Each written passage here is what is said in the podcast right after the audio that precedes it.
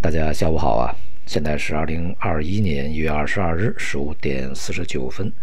今天的国内市场呢，整体来看啊，还是表现相对比较平稳啊。呃，股市呢是涨跌互现，这个债券市场是比较好的上涨。商品市场呢，大多数是下跌啊，而这个股票市场呢，虽然说指数还可以啊，但是延续了在前面啊比较典型的就是指数好个股差啊这样一个局面，下跌的家数呢要远远超过上涨啊。同时呢，一些这个表现不错的啊，主要集中在一些小票上面啊。呃，从这个板块和行业上来看呢，仍然是这个局面，就是强者恒强啊。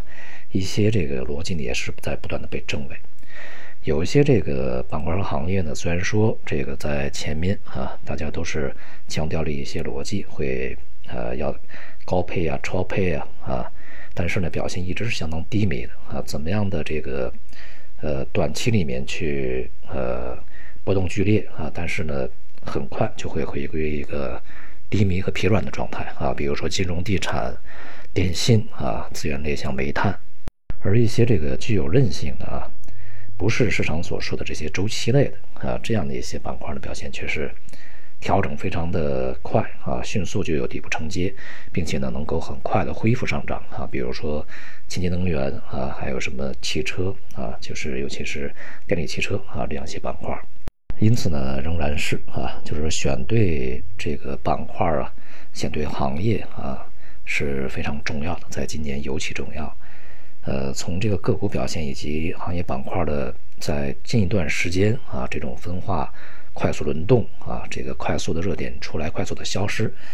这样的一个局面来看呢，呃，确确实实对于个人投资者而言呢，可能啊，在未来选择一些 ETF 去进行操作呢，要远远胜过个人去选择什么个股啊啊行业板块，因为并不是所有人都具备这个精力啊，或者说呢，具备这个能力。而且呢，就是个人投资者呀，呃，资金相对来讲吧，不会说特别大啊，所以呢，也就没有办法去进行一个相对比较有效的配置啊，所以呢，还是最好啊，做这种这个以 ETF 指数基金啊，或者说一些主动管理基金的作为自己的主要的配置工具啊，这也就是我们在前面讲的，你选对工具是很重要的，这个除了选对行业和个股以外啊。与其呢以以一个人去做一个呃，至少要几十个人甚至是上百个人的团队那种机构要做的工作的话，那还不如把这个工作就交给机构去做。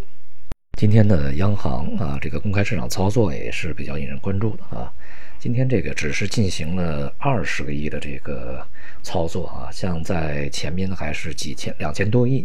说明这个央行呢，在良好的对冲了税期啊，相对造成的资金紧张以外呢，立刻就收手了啊，不再去进行这个继续的宽松操作，那么也就显示了央行啊，对于市场而言呢，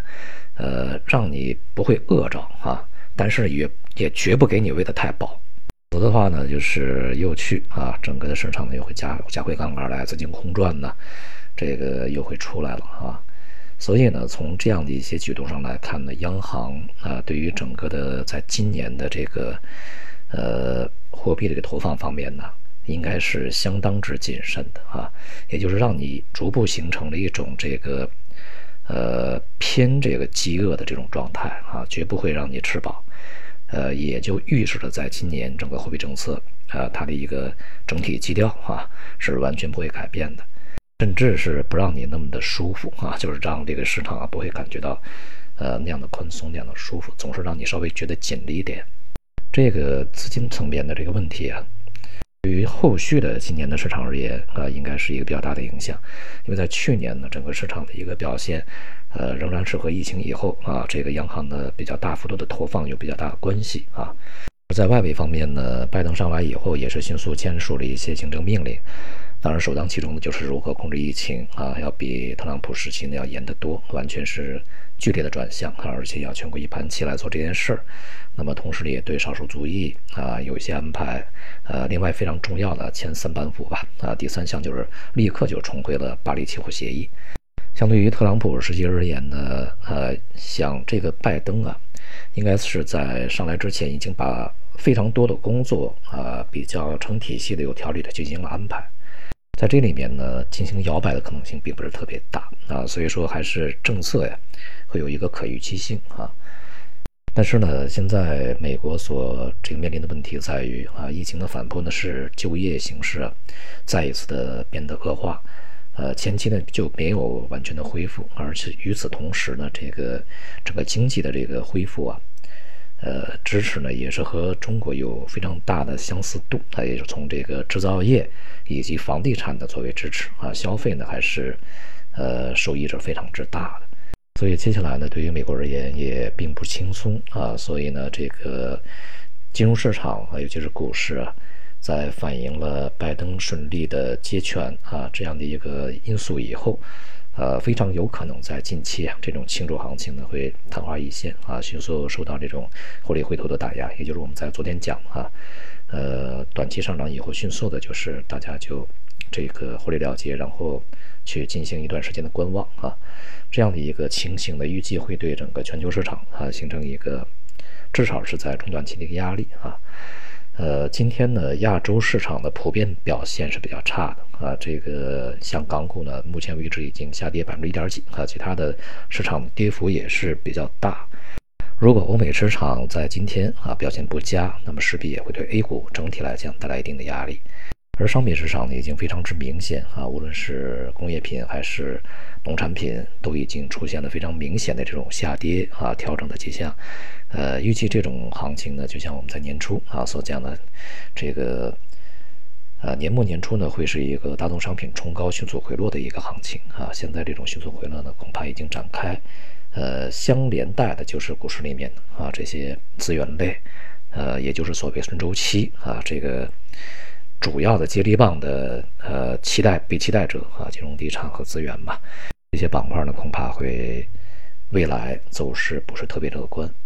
市场呢从大票龙头啊转化为一些小票龙头，这个也是似乎啊预示了整个市场的这个最后一轮的呃龙头挖掘，也就龙头配置啊强筹的一个尾声到来啊，这也是对市场而言。不是说特别呃积极的一个因素，所以呢，从投资的层面呢，一方面还是啊，就是长期确确实实有非常好成长空间的一些行业板块，当然问题都不大啊。但是呢，大部分的行业和板块以及个股呢，都是处在一个呃这段时间以来其实是处在一个阴跌状态的。我个人呢，投资者啊，确确实实呢也应该去检视一下自己。呃，未来究竟怎么样去参与这个市场啊？究竟怎么样会更有效率、更加轻松一些啊？好，今天就到这里，谢谢大家。